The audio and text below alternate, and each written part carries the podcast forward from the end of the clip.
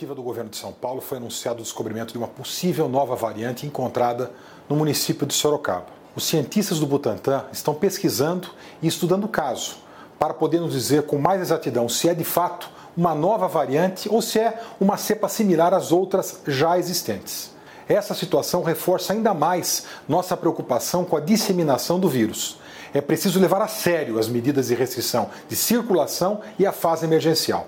Nesse momento de agravamento da pandemia e de ameaça ao colapso no sistema de saúde, e como sorocabano e secretário do governo de São Paulo, é minha obrigação fazer um apelo. Usem máscaras, não promovam e não compareçam a festas clandestinas. Respeitem as regras da fase emergencial, protejam-se uns aos outros. A defesa da vida, um basta ao negacionismo. E o respeito à medicina e à ciência é e sempre foi a postura que nosso governo preconizou no combate à pandemia. Vidas em primeiro lugar. Da redação do Jornal Zenorte, eu sou Angela Alves. Neste episódio do podcast, falamos que uma variante sul-africana da Covid-19 é identificada na Zona Norte. Hoje é quinta-feira, dia 1 de abril de 2021. A Prefeitura de Sorocaba, por meio da Secretaria de Saúde, a SES, recebeu a informação do Instituto Butantan sobre um caso identificado na cidade da variante sul-africana com mutações chamada B1351 da Covid-19 na tarde desta quarta-feira, dia 31. A amostragem e o resultado foram realizados pelo próprio Instituto Butantan. Gostaria de estar chamando essa coletiva, essas informações, para trazer é, ações positivas do governo. Mas, infelizmente, é, como já é, é, já é de conhecimento na maioria da população, nós estamos vivendo aí dias de guerra aqui na cidade de Sorocaba e agora com a identificação dessa nova variante, que depois a Ana vai falar, o Vinícius vão falar um pouco mais das características e, e como que foram identificadas as ações que nós vamos fazer nesse sentido. O caso trata-se de uma mulher de 34 anos, moradora da zona norte da cidade, que se encontra em bom estado de saúde e não precisou ser internada. Ela não está mais em fase de transmissibilidade da doença e segue sendo monitorada diariamente pela Vigilância Epidemiológica Municipal. A paciente não tem histórico de deslocamento de viagem à África do Sul e nem teve contato com algum viajante. Seus familiares, marido e filho, não tiveram a confirmação da variante, mas confirmaram a Covid-19 e seguem em monitoramento. O secretário da Saúde, Dr. Vinícius Rodrigues, falou sobre essa nova variante detectada.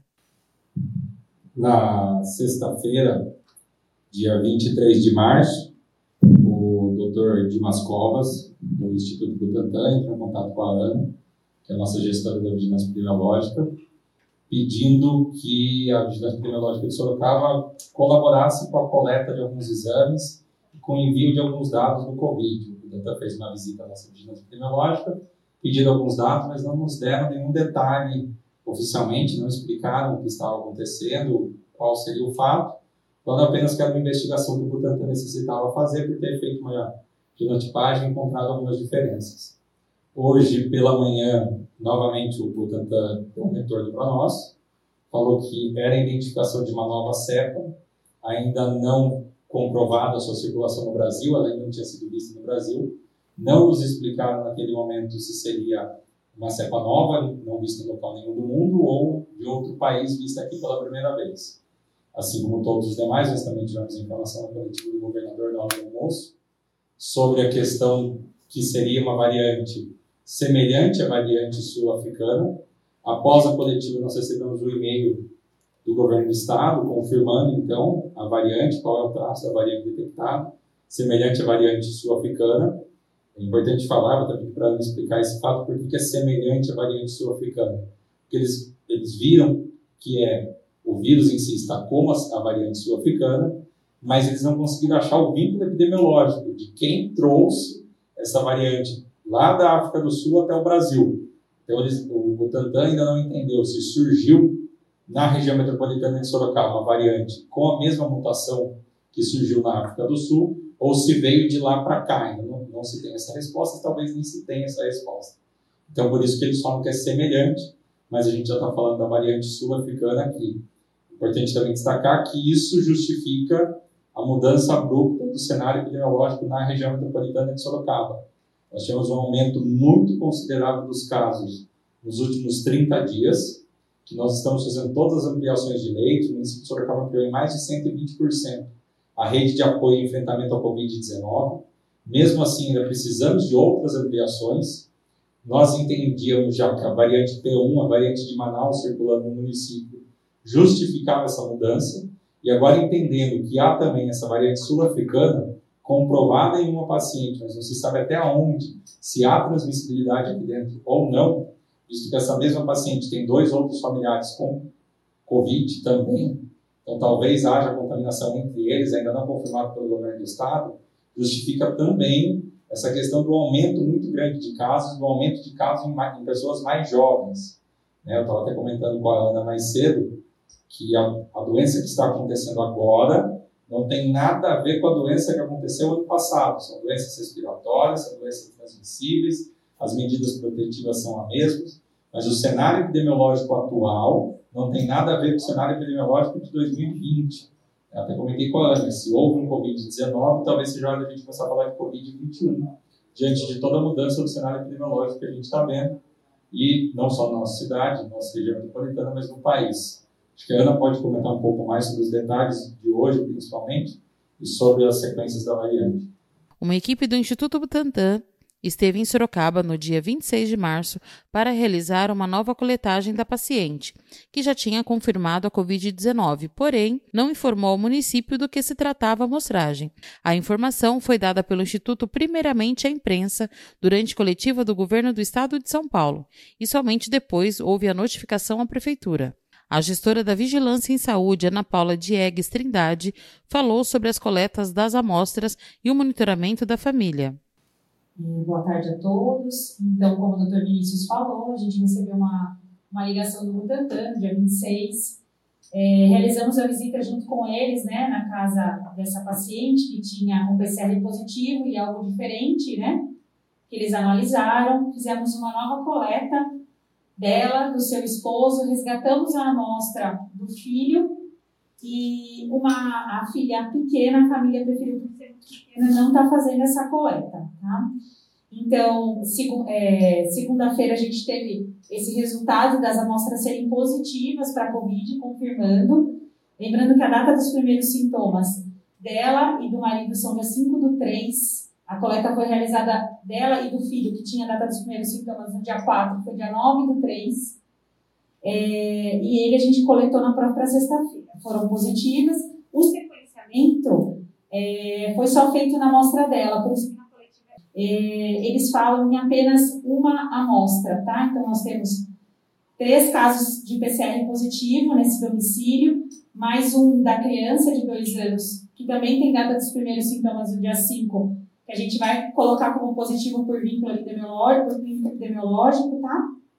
Então, é assim, é, não teve deslocamento aqui de Sorocaba, não saiu de outro município, é, essa paciente, essa município é dona de casa, filho não estava frequentando a escola é, e o marido estava em férias durante todo o período é, que teve sintomas. Então, por isso que eu conversei bastante com o pessoal do Butantan depois da coletiva de São Paulo. Então, foi identificada a, a cepa B1351, que é a cepa sul-africana, já com algumas mutações. É, eles falaram bastante sobre isso, até tinha essa dúvida se era a cepa de Manaus com algumas mutações, porque três mutações são iguais, tanto na cepa é, de Manaus como na cepa sul-africana. Elas se parecem um pouco e por isso mais já é, confirmaram né, da cepa B1351 sul-africana aqui em Sorocaba e essa transmissão local, porque não teve deslocamento e também não se sabe como ela chegou. A gente está monitorando, mesmo já tendo esse período de transmissibilidade passada, a gente está monitorando a família, hoje a gente tem também esse contato, avisou sobre esse resultado e que a gente estaria informando também é, estaria fazendo esse alerta epidemiológico na data de hoje sobre é, nova variante circulando no epidemiológico que assusta.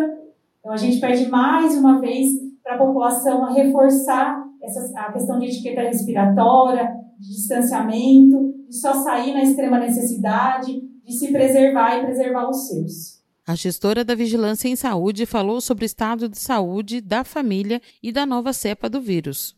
Toda a, a família teve sintomas leves, eles estão bem.